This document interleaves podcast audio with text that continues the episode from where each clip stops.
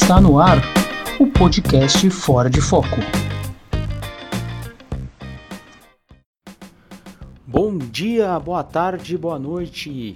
Meu nome é Bruno Pavan e você está escutando a 16ª edição do podcast Fora de Foco. Essa edição traz uma entrevista com o sociólogo professor Alberto Carlos de Almeida, que está lançando pela editora Record o livro O Voto do Brasileiro. O livro é muito bom e entrega muito mais do que promete o seu título. Ele usa indicadores sociais do Brasil e a gente, para a gente entender como é que funciona o voto do brasileiro. E isso acontece principalmente por questões econômicas. Outro ponto importante do livro é que ele ressalta e, e, explica muito bem, analisa muito bem que isso não é uma jabuticaba brasileira. Esse padrão se repete em, em países como Espanha, França, Inglaterra, Itália, Alemanha e Estados Unidos, que é o padrão de que os, o, as regiões mais pobres votam na centro-esquerda e as regiões mais ricas do país votam na centro-direita, como acontece aqui no Brasil, como ele vai vai dizer para a gente na entrevista. Uma outra, um outro ponto muito legal é como que é difícil se construir uma terceira via nesses países. Ele mostra o exemplo francês e o exemplo espanhol para apontar isso. Ao contrário do que nos mostram a maioria das pesquisas estão acontecendo, o professor Alberto acredita que teremos em 2018 novamente um segundo turno entre PT e PSDB. Bom, sem mais papo furado, vamos para entrevista.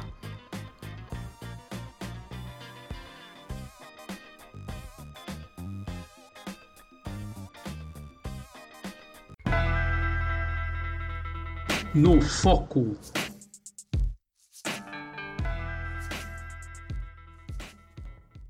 O que seria a socialização política que você cita no livro e qual é a importância dela para a tomada de decisão do voto do brasileiro? O ambiente é muito ambiente que a pessoa vive, né? Então, se você pensar, porra, eu até dou exemplo lá, Jaboatão dos Guararapes, né? Que é colado né, em Recife, né? Aí você tem lá uma criança, imagina, uma, alguém que hoje tem 18 anos para votar a primeira vez, quando tinha 14 anos, na eleição passada, viu os pais votando no PT, defendendo o PT, ou tinha 10 anos. Então ele vê aquilo em volta dele, os pais falando, ah, o PT defende os pobres, o resto defende a elite, né? E a mesma coisa em São Paulo, pô. Eu moro em São Paulo, moro no Itaim, meus filhos estudam num colégio no Itaim, quer dizer, o PT é execrado. Né? Uhum. Então você vive num ambiente, você é socializado num ambiente que isso torna uma verdade inquestionável. Uhum. É, basicamente isso, né? É uma, é uma, socialização nesse sentido, né? É, e aí isso vai empurrando, vai, vai criando verdades, né? É, vai criando pilares eleitorais. Então você, você tem o pilar eleitoral presidencial do PT está no Nordeste e o pilar eleitoral presidencial do PSDB está em São Paulo, que está agora meio meio conta rachado esse pilar por conta da existência do Bolsonaro. Uhum. Mas eu acho que na campanha né, o PSDB recupera, se não toda uma parte dele, quer dizer, eu acho que é, a campanha vai, vai pode, pode levar isso, entendeu? Você fala muito da importância do fator econômico nas eleições. Eu sei que o foco no, do livro é a partir de 2002, mas já é possível dizer que em 98, na eleição do Fernando Henrique Cardoso, essa questão econômica já era muito importante? Tudo econômico, né? Todas, ah. todas as decisões foram econômicas, entendeu? Uhum. Pô, o real, né? 94. Pô, a população aumentou de maneira explosiva é, o poder de compra na reta da eleição. Então mantém o cara que fez isso pela gente, entendeu? Uhum. É, aí quando chega em 2008, né? perdão, em 98, né? Uhum. É, as pessoas felizes, tinham aumentado na, na, época, né? Os símbolos de aumento de consumo eram frango, queijo, né? A população nunca tinha consumido queijo, entendeu? Uhum. É, é dentadura, né? Uhum. Então, pô, aquilo ali, é, é, cara eu consegui isso aqui, né? Uhum. Eu quero manter. Certo. Tá? É, é, e aí reelegeu. Aí quando chega em 2002, né, você, é, houve uma crise né, que teve a ver com desvalorização, e depois teve a ver com racionamento de energia elétrica. Quando chega em 2002, a própria existência, né, é, existência do Lula, né, é, é, fez com que o mercado é, se assustasse, né? então o dólar disparou, aquilo aumentou a crise, entendeu? É, e, e, aí você teve um desemprego muito grande. Se o desemprego do ano eleitoral de 2002 é muito alto, porra. Uhum. Muito alto. Então, olharam, ah, quem é que é a oposição? Quem é que vai reduzir o povo? Você tem que lembrar, a, a, principal proposta de campanha, promessa de campanha de Lula era gerar 10 milhões de empregos. Uhum. Vamos gerar 10 milhões de empregos. O Serra veio com um projeto segunda-feira, carteira assinada, que era o tema, né? Era o tema. Só uhum. que se você, do governo você tem menos credibilidade para falar de um tema que, no qual o governo é mal avaliado, que é o desemprego, do que você sendo de oposição, que era o caso do Lula. Né? Claro. Então, sempre o tema econômico. Sempre, sempre. Todas as eleições presidenciais no Brasil, é, o, o, tema com maior peso foi o tema econômico. De longe, entendeu? De uhum. longe. Podemos então falar que o Plano Real foi uma espécie de Bolsa Família da época?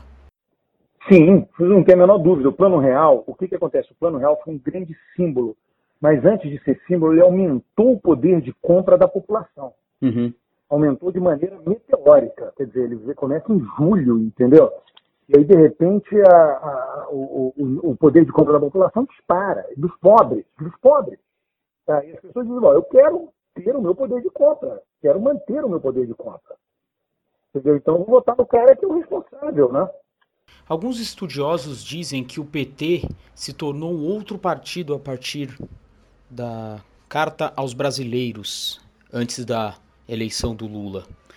Qual a importância que você acha que essa carta teve para o partido vencer a eleição de 2002?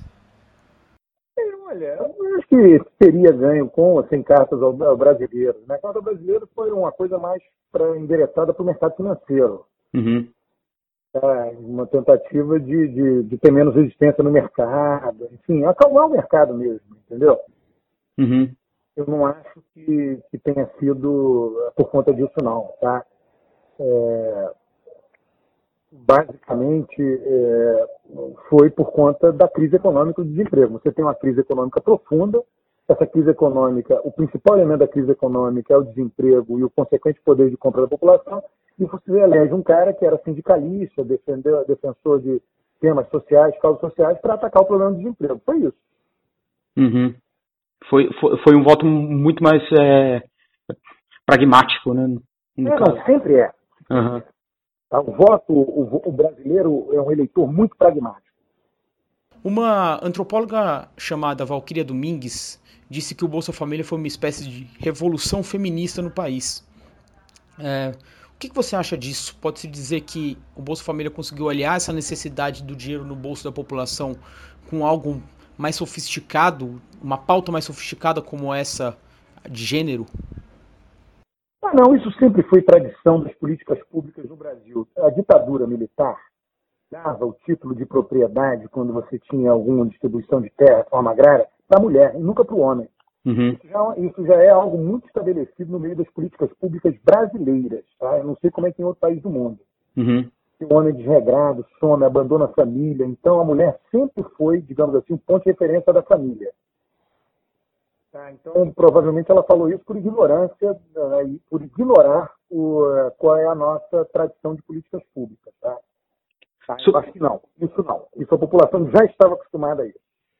Certo. Tá, o que, que, eu acho do Bolsa Família que é importante? Tá? Eu fiz uma pesquisa em 2009 uhum. é, que eu fazia duas perguntas separadas né, dentro da pesquisa. Né, dava o nome do governo Fernando Henrique e dava o nome do governo Lula. Aí perguntava quem criou o Bolsa Família. Aí Clarinha respondia, sei lá, um percentual imenso do governo Lula. Uhum. Tá? É, em algum momento, aí perguntava vários temas, o cara já tinha esquecido que tinha respondido essa pergunta, eu perguntava, é, quando, em que ano, dava lá o, o, os anos, em que ano você recebeu a primeira vez o Bolsa Família? Aí o cara dizia o ano né, em que é, um ano, em geral, um ano, um ano do governo Lula. Uhum. Entendeu? Então é muito interessante, quer dizer, o eleitorado ele não tem muita informação, a coisa simplória, ele não vai ver o dia que o Fernando Henrique lançou o Bolsa Escola, a, uhum. a cerimônia no Palácio Planalto, isso nada disso interessa. Uhum. Para ele é o seguinte, porra, o primeiro dia que eu recebi o Bolsa Família, aquele cartãozinho, é foi o dia que foi criado o programa, porra. Uhum. Uhum. É? Legal.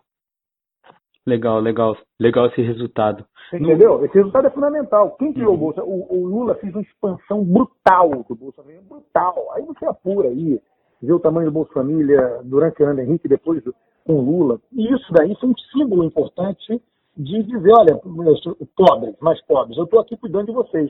Não foi só isso. Teve regra de aumento de salário mínimo, teve o próprio crescimento econômico, mas o Bolsa Família fica como um símbolo, um carro-chefe.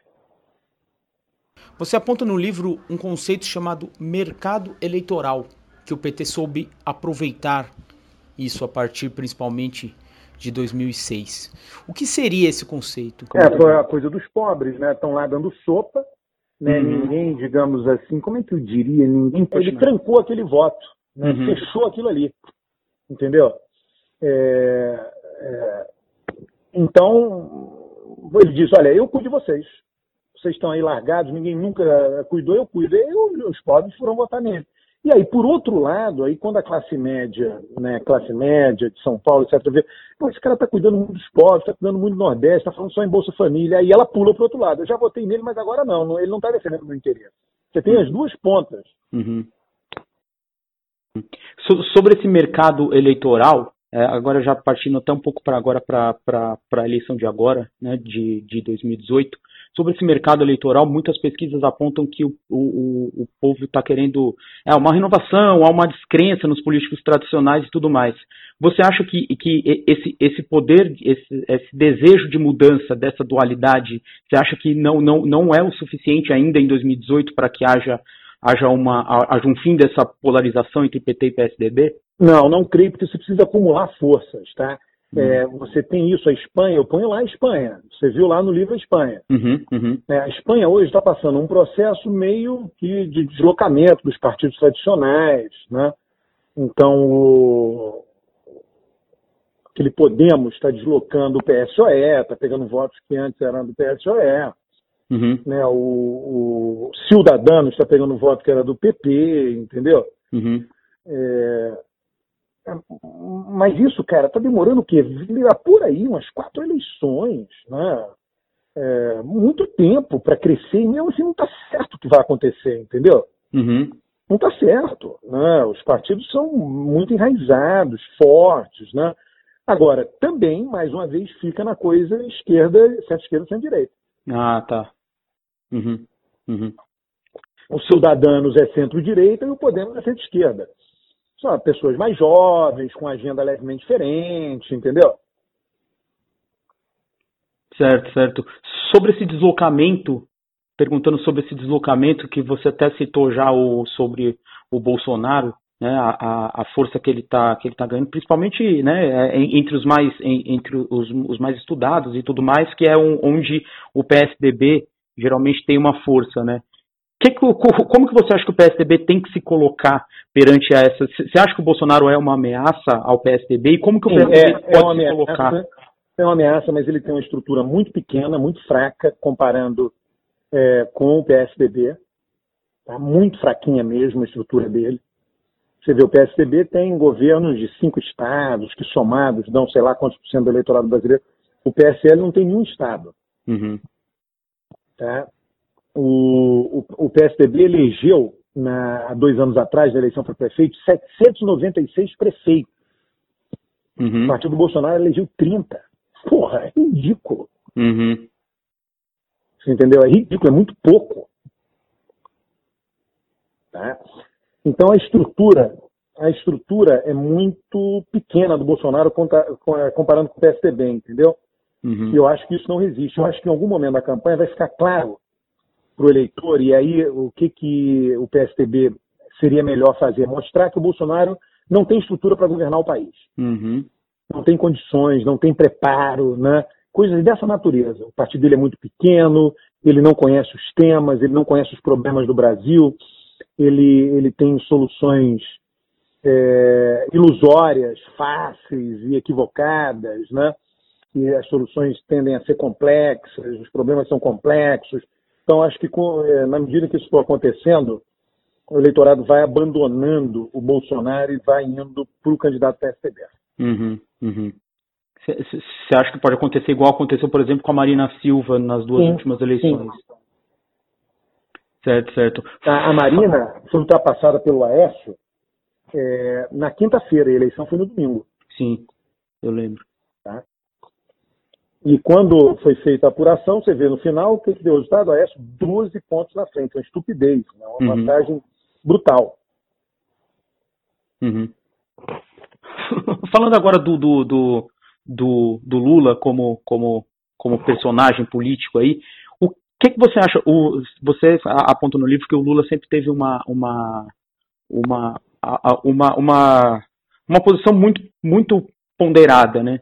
É, de, de, de, não, é muito eu... moderado. O Lula é muito moderado. Uhum. E o que, que você acha que essa eleição, ao que tudo indica que vai acontecer com ele na prisão, o que, que você acha que, que, que, que a figura dele pode. Você acha que a figura dele pode influenciar? Você acha que vai influenciar menos? Como que pode influenciar? Não, ele, é, ele, ele já influencia. Só essa carta, né? Com esse roteiro que eu mencionei, né, falando dele, né, da perseguição da elite política e empresarial, né? E aí, portanto, passando o bastão, só isso já é, quer dizer, é a influência crucial, digamos assim. Tá? E aí depois ele vai mandar, ele vai coordenar a campanha na medida, na medida que isso for possível, né, da prisão, né? Ele uhum. coordena a campanha da prisão. Então isso também é fundamental, porque mantém o partido unido, né? E aí vai ter declarações, então, qualquer que seja o candidato PT, o Lula já foi para programa eleitoral gratuito defendendo o cara. É só resgatar as imagens do passado, no mínimo isso, entendeu? Uhum. No mínimo isso. Tá? Se é que ele não deixou gravado aí para vários candidatos do PT, inclusive a nível estadual, entendeu? Entendi, entendi. Falando sobre, sobre as, as terceiras vias que vão, que vão acontecer, você até cita no livro de o Ciro Gomes em 2002 e a Marina Silva em 2014 foram, foram os que mais ameaçaram essa questão é, é, é, durante, né? Durante, durante no final foi o Garotinho, né? Isso, isso. Hum, com... isso. é um ex-governador de Estado, é ex-governador do Estado, terceiro colégio eleitoral do país, tá? Sim, sim. Então, e aí você, é, é, é, nessa eleição de 2018, o Ciro e a Marina são candidatos, né? E eu vi no, no Ibope que saiu ontem, eu acho, se não me engano, que a, eles são os dois nomes mais fortes no Nordeste. O que, Exato, que você acha que... Não, porque o PT não apareceu ainda. Na hora que o PT hum. aparecer, eles são liquidados no Nordeste. Entendeu? Uhum. Estão liquidados, absolutamente liquidados no Nordeste. O que, que eles têm para trazer o eleitor nordestino? Nada. O que, que o PT tem? Bolsa Família. Sabe quem é que vai liquidar eles no Nordeste? Bolsa Família. Uhum. Bolsa Família liquida eles no Nordeste. Certo. A, a, a Marina, mesmo com, com. Ela teve uma evolução de 2010 para 2014, você acha que o eleitorado dela ainda não é tão, tão, tão, tão não, forte para levá-la para o segundo turno? Eu até o seguinte, eu vou até é, fazer uma provocação para ti ela, ela teve uma evolução, mas dentro da campanha de 2014 foi uma tragédia. Entendeu? Ela, ela acaba a campanha rejeitada. Por que rejeitada? Porque a turma ia votar nela e abandonou. E ela traz isso para hoje, óbvio. Por que, que, pô, todo mundo fica, ah, a rejeição da Marina, cara, a rejeição da Marina é alta, pô. Da onde vem essa rejeição? Ah, de 2014. O cara ia votar nela e deixou de votar. Você entendeu? Uhum.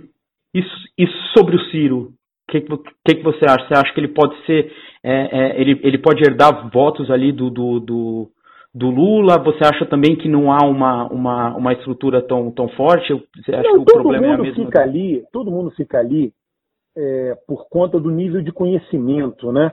O cara é conhecido, entendeu? Aí quando chegar a campanha, o Bolsa Família liquida todo mundo. Porque eles não têm um Bolsa Família para entendeu? Para justificar o voto neles e o PT tem. Uhum. O, o, eleitor é muito simples, né? O que, que esse cara fez por mim? Nada. O que, que o PT fez pela gente? Olha aqui, um monte de coisa.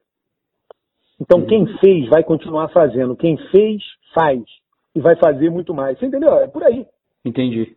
Nenhum dos dois você acha que pode ter também uma, uma penetração importante em São Paulo que possa prejudicar o PSDB? É, eu creio que não, né?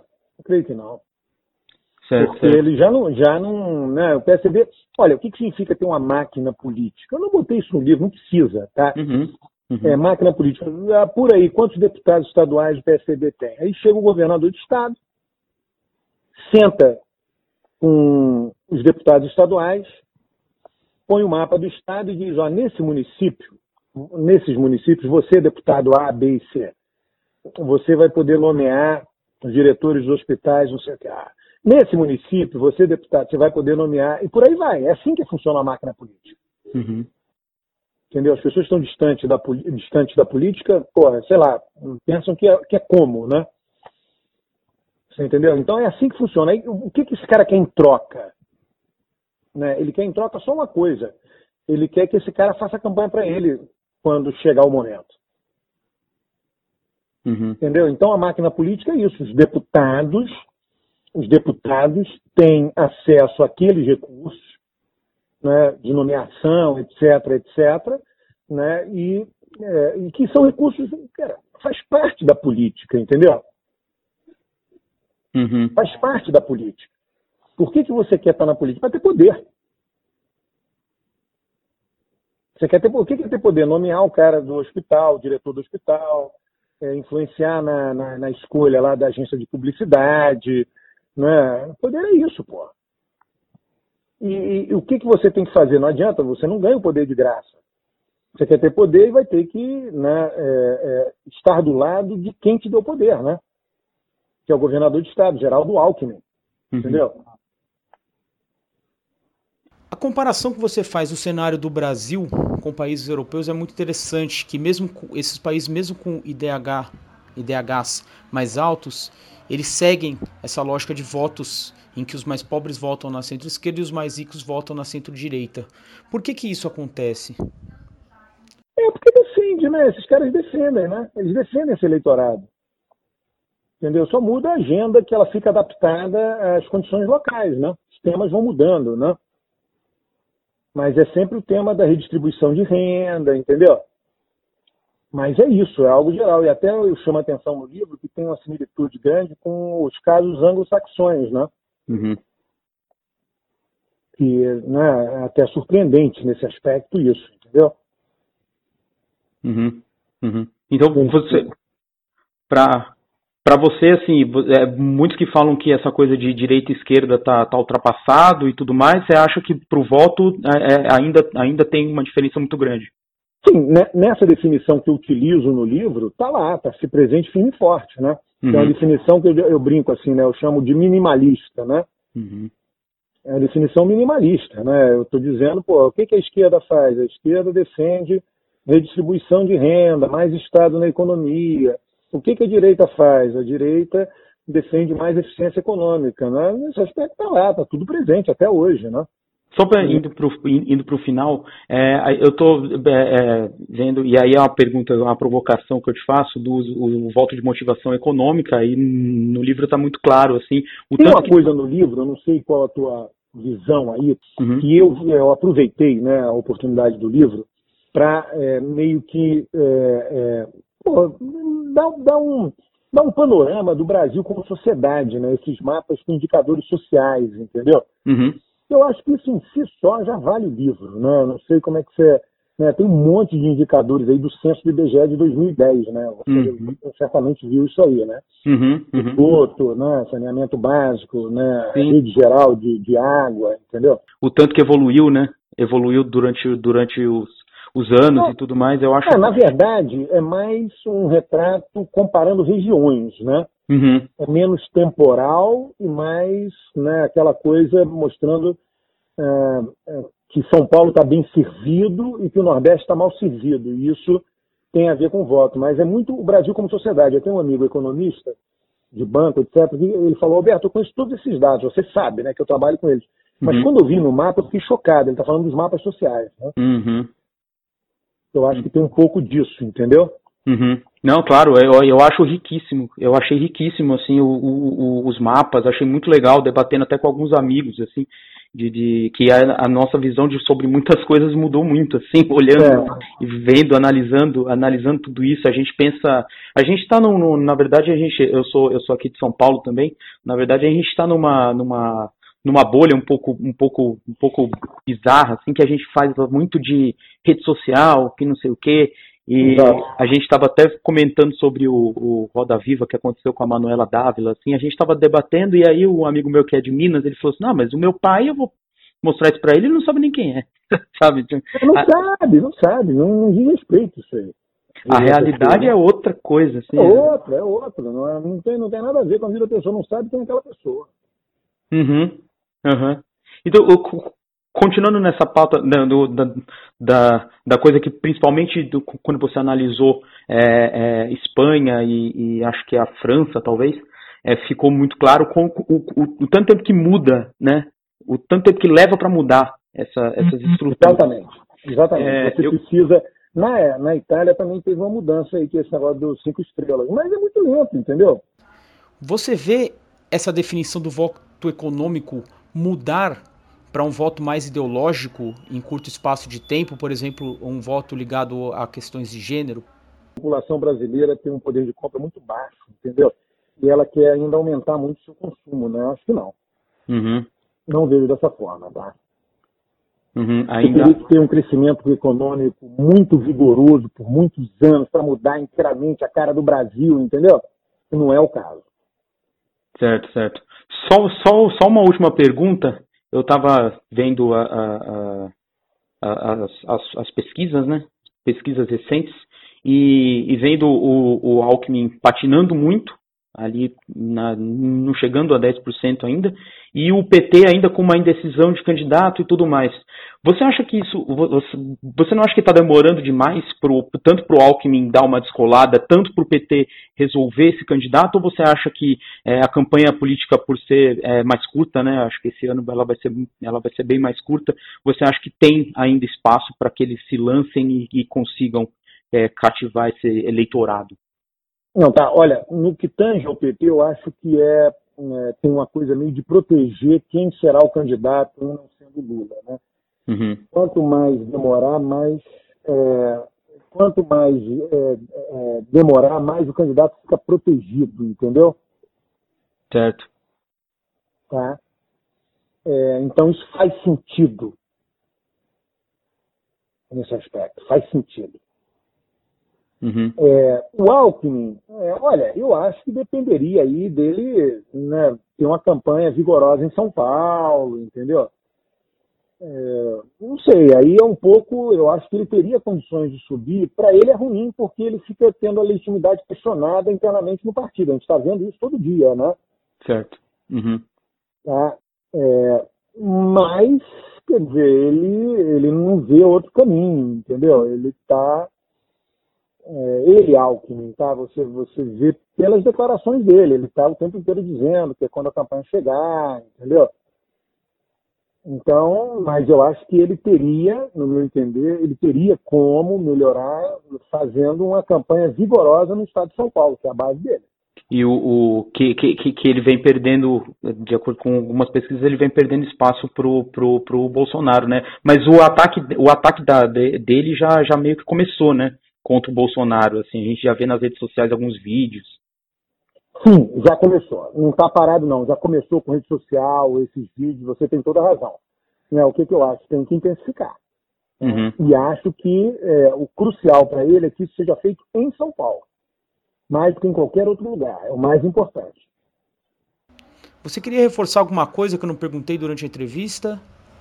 Quero chamar a atenção de outros aspectos que não apenas eleição no Brasil, ah, okay. Então tem dois no livro que são importantes, que é a situação social do Brasil, que a gente acabou de comentar, né? E a eleição em outros países do mundo, né? Que aí né, o, o livro, a, a, riqueza dele tem a ver com isso, né? Ele, ele fala de eleição no Brasil, mas a partir de um ponto de vista, é, de dois pontos de vista, digamos assim, um ponto de vista é, não provinciano, quando eu mobilizo seis países, né? Uhum. Procura sair do nosso território, e de um ponto de vista é, é, social, né? Quer dizer, você vê o meu o voto é, é, um voto que está relacionado à estrutura social, uhum. a estrutura social do Nordeste, a estrutura social de São Paulo, entendeu? Né? Nesse aspecto, né? até para pegar um ponto que apareceu no passado, né? E que aparece toda hora o Aécio perdeu em Minas, o Aécio tinha que ter ganho, quer dizer, o que o livro praticamente manda de recado, assim, que não tinha muito o que o Aécio fazer ali, Minas vota no PT. Hum, a não ser que você mude a estrutura social, de temas, entendeu? Entendi. Então, assim, o livro vai muito. Na... Porque todo mundo acha que controla tudo, né? O que o livro procura mostrar é que você não controla. Hum.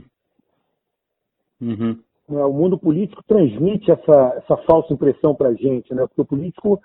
O sonho do político é controlar tudo, né? Você traz dados no livro que, que corroboram assim, é, a, gente, a gente acha muita coisa, né? a gente acha que sabe muita coisa. E aí, quando a gente bate o olho, assim, a gente acha que o Brasil já é um país totalmente diferente, mas quando a gente bate o olho nas questões sociais, nos indicadores, na questão do esgoto, tratamento do esgoto, a gente é. vê que a gente está totalmente deslocado, né, descolado. É, o Nordeste, pô, não tem, você vê, o São Paulo é super bem servido de tudo, o Nordeste é super mal servido de tudo. Uhum. Então aí você entende por que, que tem a votação do PT e por que, que tem a votação do PSDB, né? Uhum. Não, ali e aí tem o seguinte, e tem outra coisa, tá? Até você nessa sua pergunta, é, alguma coisa que você gostaria mais de falar? É, o, o, ambiente de São Paulo, isso eu acho que é um negócio legal, tá? Como São Paulo aí é socialmente, são aqueles mapas sociais. Você vê que uhum. São Paulo, o mais escurinho é melhor, né? Quando mais escurinho é melhor, São Paulo é sempre mais escuro, o Nordeste é sempre mais claro em tudo, né? Uhum. É, é, é, talvez isso, né, de São Paulo ser um lugar bem atendido em tudo ou quase tudo, leve o PSDB ou a elite do PSDB, elite do partido, a mal compreender o restante do país. Ah. É, isso acho que é um ponto de reflexão importante. Talvez exista uma má compreensão. Não estou dizendo uma compreensão equivocada, né? Mas um, um aspecto da, de incompreensão do restante do país, da, da, da, das demandas do restante do país. E aí não entra no discurso. Uhum. um discurso muito para atender o local em que você tem o pilar político e eleitoral. É interessante, tá? Olha só, o PT tem o pilar político em São Paulo, mas o pilar presidencial eleitoral é no Nordeste. Uhum, verdade. Então o PT tem um pé em São Paulo, que é o pé político, e tem um pé no Nordeste, que é o pé eleitoral presidencial. O PSDB tem os dois em São Paulo. Ah, tá. Isso é um ponto bacana. Uhum, uhum. Só para encerrar mesmo, quem que você quem que você é, apostaria e seria melhor o, o, esse candidato do Lula? Você acha que seria melhor trazer para cá, para São Paulo, com o Haddad, para você tentar pelo menos estancar um pouco essa sangria, né? Ou, Cara, ou é melhor jogar no né? Jacques Wagner lá para cima? Eu acho melhor o Jacques Wagner por conta, é, por conta da experiência dele é, em dois governos da Bahia. Ele teria isso para mostrar durante a campanha eleitoral. Uhum. É, eu fui governador da Bahia. Quando eu fui governador da Bahia, eu fiz isso, isso, isso, isso. Isso é uma vantagem em termos de comunicação eleitoral. Fim de papo.